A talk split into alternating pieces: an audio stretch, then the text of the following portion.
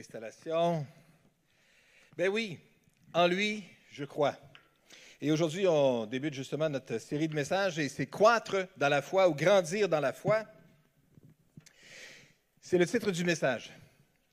Parce que la foi, ça peut grandir, ça peut croître.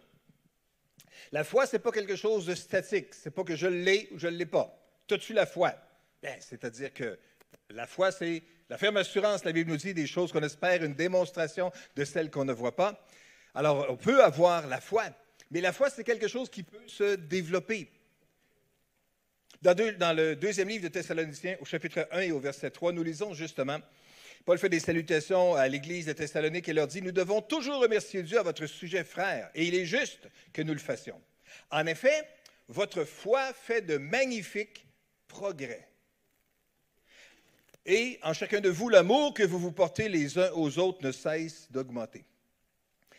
Paul complimente ici les frères et sœurs de l'Église de Thessalonique en leur disant, franchement, c'est vraiment bien qu'on puisse remercier Dieu pour vous autres, parce que savez-vous, franchement, vous autres, votre gang, là, votre foi fait de magnifiques progrès. Puis votre amour que vous avez les uns pour les autres ne cesse d'augmenter. C'est une belle, c'est des belles qualités, hein, c'est des belles vertus. C'est une, belle position que les gens vivent, expérimentent les uns avec les autres. Que quelqu'un de l'extérieur puisse leur dire, vous, on réalise vraiment que votre foi fait de magnifiques progrès. Question. Est-ce que ma foi fait des progrès? On devrait peut-être se poser la question. Quelqu'un qui me connaît pourrait-il affirmer que ma foi fait de magnifiques progrès? Est-ce que ça paraît?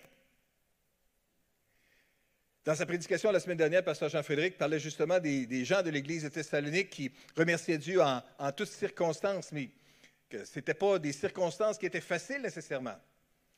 Ils faisaient face à, de l'adversité, à des problèmes, à toutes sortes de difficultés qu'ils pouvaient euh, rencontrer. Mais pourtant, lorsqu'il leur écrit, il dit Franchement, je n'arrête pas de remercier Dieu pour vous autres parce que je réalise à quel point votre foi fait de magnifiques progrès. Alors j'aimerais si aujourd'hui on pouvait juste ramener le spot sur nous à ce moment-là, puis regarder à l'intérieur de notre cœur, est-ce que ma foi fait des magnifiques progrès? Juste enlevons l'adjectif magnifique, peut-être qu'il peut nous faire peur un peu, c'est trop gros peut-être pour nous autres, mais fait-elle des progrès? On avance-tu? Est-ce qu'on croit de plus en plus? Est-ce que ça paraît? Je devrais juste vous dire, pour vous mettre à l'aise, se poser la question, c'est un excellent point de départ. C'est ça qu'on devrait faire. Juste se poser la question aujourd'hui. S'arrêter un moment et réfléchir. Est-ce que ma foi grandit? Est-ce que ma foi fait des progrès? Voyez-vous, face à un important défi ou à une difficulté qui pourrait être, à nos yeux, trop grande pour nous, on réalise à quelle étape on est rendu dans le développement de notre foi. Et nous voyons ça dans une illustration, une histoire que nous trouvons dans le Nouveau Testament, un épisode de la vie de Jésus qu'on voit dans l'Évangile de Marc au chapitre 9. Puis on va lire ce passage quand même relativement long ensemble ce matin, qui nous illustre bien cette réalité-là de la foi, d'avoir confiance en Dieu, mais de réaliser que, oups, c'est pas tout parfait encore et que j'ai besoin d'aide pour qu'elle puisse se développer. Alors, on est donc dans Marc chapitre 9, à partir du verset 16. Jésus demande ben, je dois juste dire ici que pour mettre les choses en contexte, dans euh, Marc chapitre 9, euh, euh, Jésus, ici dans les premiers versets de, l'évangile de, Marc au chapitre 9, est allé sur la montagne de transfiguration avec Pierre Jean-Jacques. Hein, puis là, il est monté sur la montagne, Jésus a été transformé, on voit Élie, on voit Moïse, et puis Jésus est là, et puis Pierre dit, waouh, c'est merveilleux, c'est extraordinaire de pouvoir être là. Donc, ils redescendent de la montagne après ça. Et puis c'est là qu'arrive l'épisode que nous lisons. De quoi discutez-vous avec eux? Jésus leur demande. Et de la foule qui était là rassemblée dans le bas de la montagne, quelqu'un lui répond Maître, maître, voici ce qu'on est en train de parler. Voici la situation ici. Maître, je t'ai amené mon fils, car il est sous l'emprise d'un esprit qui le rend muet. Partout où cet esprit s'empare de lui, il le jette par terre et de l'écume sort de la bouche de l'enfant qui grince des dents, puis il devient tout raide. J'ai demandé à tes disciples de chasser ce mauvais esprit, mais ils n'ont pas pu le faire. On a un problème. Un enfant est, possédé par un esprit ici euh, qui, qui, le rend muet et qui, et qui se manifeste de cette façon-là qu'on voit ici. Alors Jésus s'adresse à eux au verset 19 et leur dit, Peuple incrédule, jusqu'à quand devrais-je encore rester avec vous? Jusqu'à quand devrais-je vous supporter? Amenez-moi l'enfant. Alors on le lui amena. Mais dès qu'il vit Jésus, l'esprit mauvais agita convulsivement l'enfant et le jeta par terre à nouveau. Les manifestations sont en train de se produire. Et celui-ci se roule sur le sol, de l'écume à la bouche. Depuis combien de temps cela lui arrive-t-il? demanda Jésus à son père. Ah, depuis qu'il est tout petit, souvent même l'esprit mauvais le pousse à se jeter dans le feu ou dans l'eau pour le faire mourir. Mais si tu peux faire quelque chose, aie pitié de nous, viens à notre aide. Si tu peux. J'ai-tu un problème? Vous ne m'entendez pas? Est-ce que. Est-ce que vous m'entendez mieux? Ah oh, non. On recommence-tu? Non, on continue? OK. Le micro a été nettoyé et puis transporté de façon sécuritaire jusqu'à maintenant. Toujours est-il que le Père dit à Jésus, si tu peux faire quelque chose, aie pitié de nous, viens à notre aide. Mais Jésus répliqua, si tu peux, tout est possible à celui qui croit. Tout est possible à celui qui croit. Aussitôt le père de l'enfant s'écria, Je crois, mais aide-moi, car je manque de foi. Aide-moi, car je manque de foi. Et on va revenir sur ce passage-là ici, parce qu'au-delà de le récit d'un miracle extraordinaire que Jésus va faire, il y a quand même une leçon importante pour nous aujourd'hui. Je crois, mais aide-moi car je manque de foi. Alors Jésus, voyant la foule affluer, commanda avec sévérité à l'esprit mauvais. Jésus a le droit de parler à un esprit mauvais avec sévérité. Esprit qui rend sourd et muet, lui dit-il, je te l'ordonne, sors de cet enfant et ne rentre plus jamais en lui. Alors l'esprit poussa un grand cri, secoua l'enfant avec violence et sortit de lui. L'enfant resta comme mort, si bien que la plupart des témoins disaient, mais il est mort. Jésus, prenant l'enfant par la main, le fit lever, et celui-ci se tint debout. Jésus rentra à la maison, ses disciples qui étaient seuls avec lui lui demandèrent alors, Pourquoi n'avons-nous pas réussi, nous, à chasser cet esprit Et Jésus leur répondit, Des esprits comme celui-là, on ne peut les chasser que par la prière. Le cri euh, du cœur du Père qu'on voit ici. Il dit, euh, si tu peux faire quelque chose, s'il vous plaît. Hein? je, suis, mal pris. Depuis qu'il est tout petit, c'est comme ça. Euh, il s'est développé et puis l'esprit euh, intervient comme ça en lui et puis le possède et puis le précipite comme ça pour le faire mourir. Mais s'il vous plaît, peux-tu faire quelque chose? Et puis Jésus saisit juste ce moment-là pour donner une très belle leçon. Hein? Tout est possible. Tout est possible à celui qui croit à celui dont la foi est suffisante pour saisir la promesse que Dieu veut réaliser. Alors le Père dit ce qu'on pourrait dire aussi peut-être, je crois, mais Seigneur, viens m'aider, aide-moi car je manque de foi. Le Père demande à Jésus, fais quelque chose. Si tu peux, fais quelque chose. Hein, on voit trois étapes ici au niveau de la foi du Père. D'abord, il fait sa demande. Si tu peux faire quelque chose, et puis après ça, la réponse ou la déclaration de Jésus, bien, si tu peux, franchement, tout est possible. Mais après ça, le Père fait le constat, je crois, mais aide-moi car je manque de foi. Je manque de foi. Le Père ici prend d'abord une prise de conscience. Je crois. Je sais vers qui aller lorsque je suis dans le trouble. Je sais vers qui me tourner. Je vais vers Jésus puis vers ses disciples. C'est eux autres qui vont être capables de m'aider. Je crois. Et je crois à la bonne place mais je, manque de foi. La foi est quelque chose qui peut se développer, quelque chose qui peut croître. Et comme le père de ce fils-là ici, qui est désespéré avec un besoin qui est tellement plus grand que lui, se tourne vers Jésus et dit, Ah oh, Seigneur, j'ai besoin que ma foi puisse continuer à grandir. Que ce soit notre prière à vous et à moi aujourd'hui. Seigneur, aide-nous à progresser dans la foi. Aide-nous à avancer dans l'assurance que nous avons dans le fond de notre cœur, que tu es le Dieu Tout-Puissant qui est capable de réaliser encore infiniment au-delà de tout ce qu'on peut imaginer ou penser. Le Père prend donc cette prise de conscience-là, je manque de foi.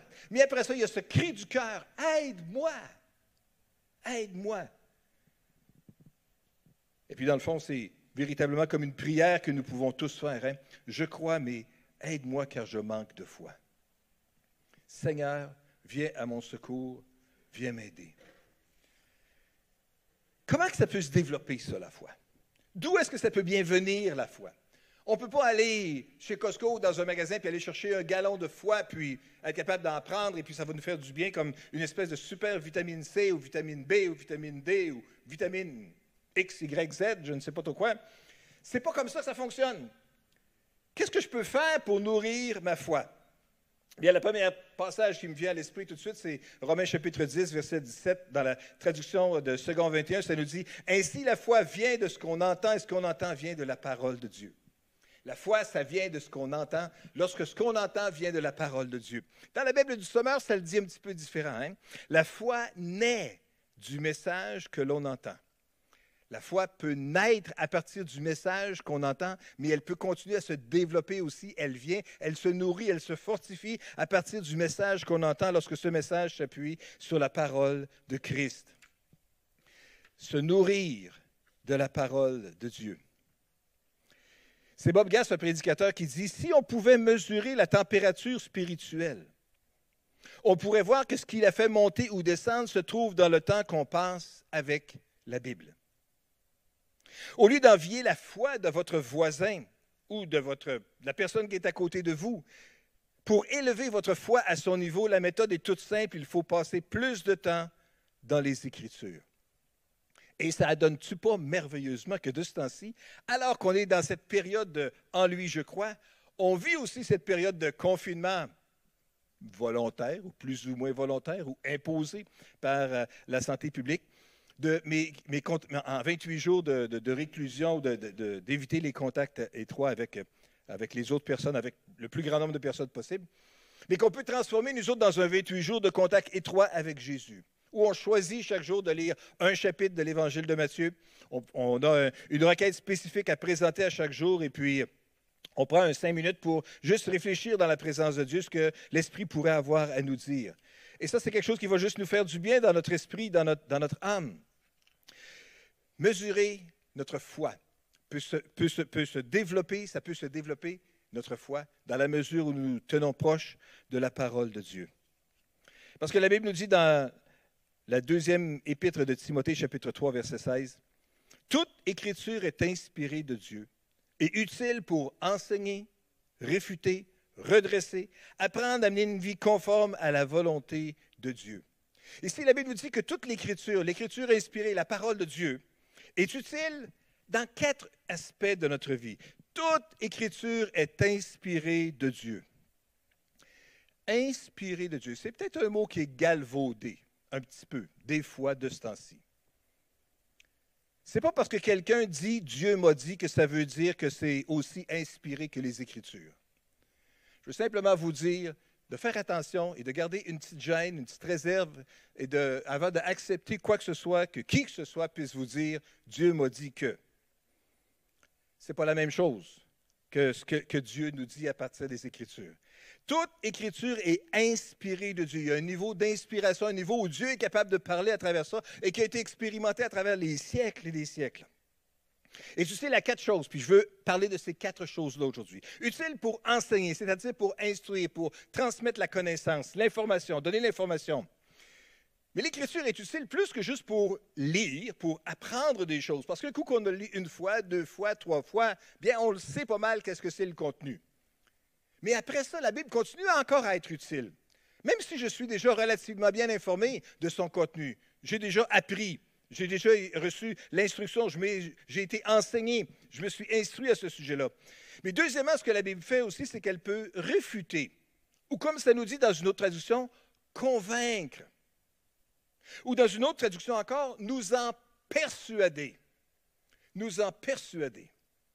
L'Écriture est vivante. La Bible nous dit que, la parole de Dieu est vivante et efficace. La parole de Dieu peut euh, euh, communiquer cette vie-là à notre esprit alors qu'on lit un passage X, Y, Z dans un moment particulier de notre vie, et soudainement, c'est comme si, waouh, les paroles de, des Écritures nous sautent au visage, et comment on s'identifie soudainement d'une façon extraordinaire avec le texte qui est écrit là, qui pourtant a été écrit il y a des milliers d'années, dans un contexte complètement différent, et dans une langue complètement différente, et dans une expérience de vie complètement différente. Mais la réalité de la communion avec Dieu, que la personne expérimentait alors, soudain on peut s'identifier à cela. Dit oui, c'est exactement ça que je suis en train de vivre. La parole de Dieu est utile non seulement pour enseigner, mais aussi pour convaincre, pour nous en persuader. Comment est-ce qu'on peut grandir dans la foi en se laissant persuader par la parole de Dieu? Ça, c'est une autre bonne raison pourquoi on devrait continuer à lire, à méditer, à réfléchir à la parole de Dieu. Mais la parole de Dieu est utile non seulement pour nous enseigner, pour réfuter, mais également pour redresser.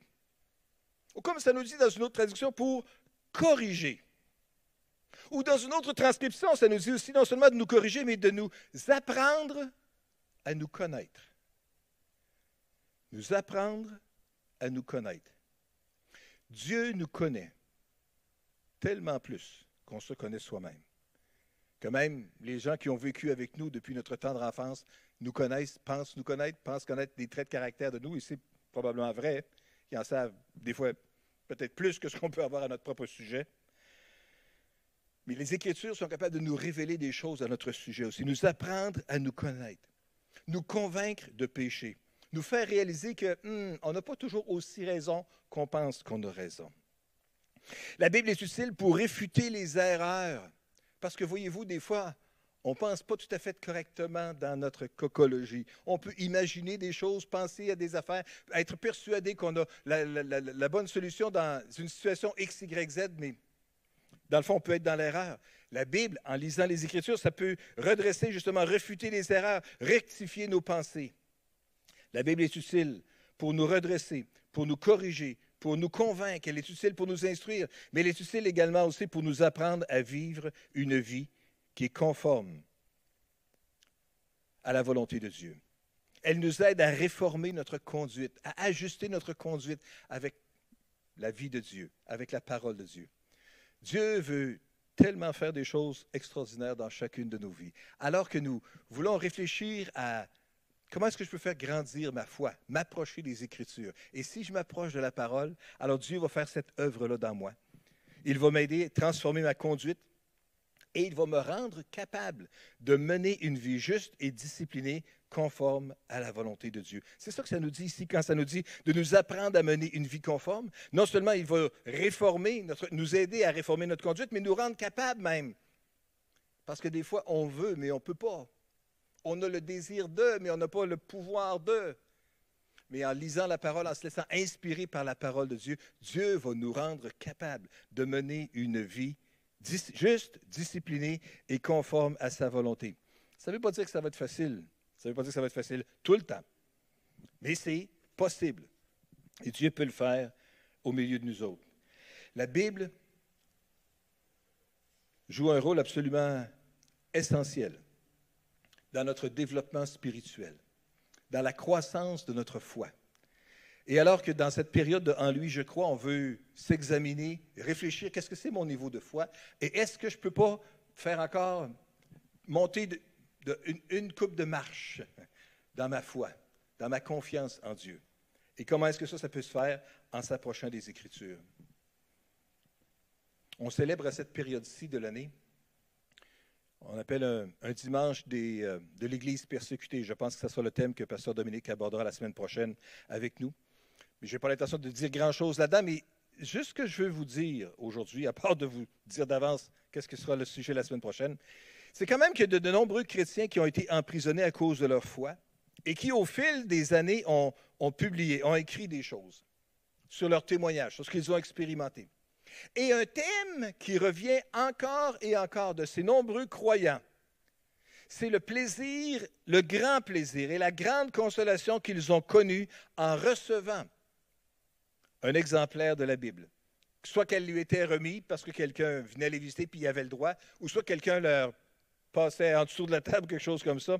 Mais juste d'être capable d'avoir la Bible, ça a été tellement un, grand plaisir, un sujet de grande consolation.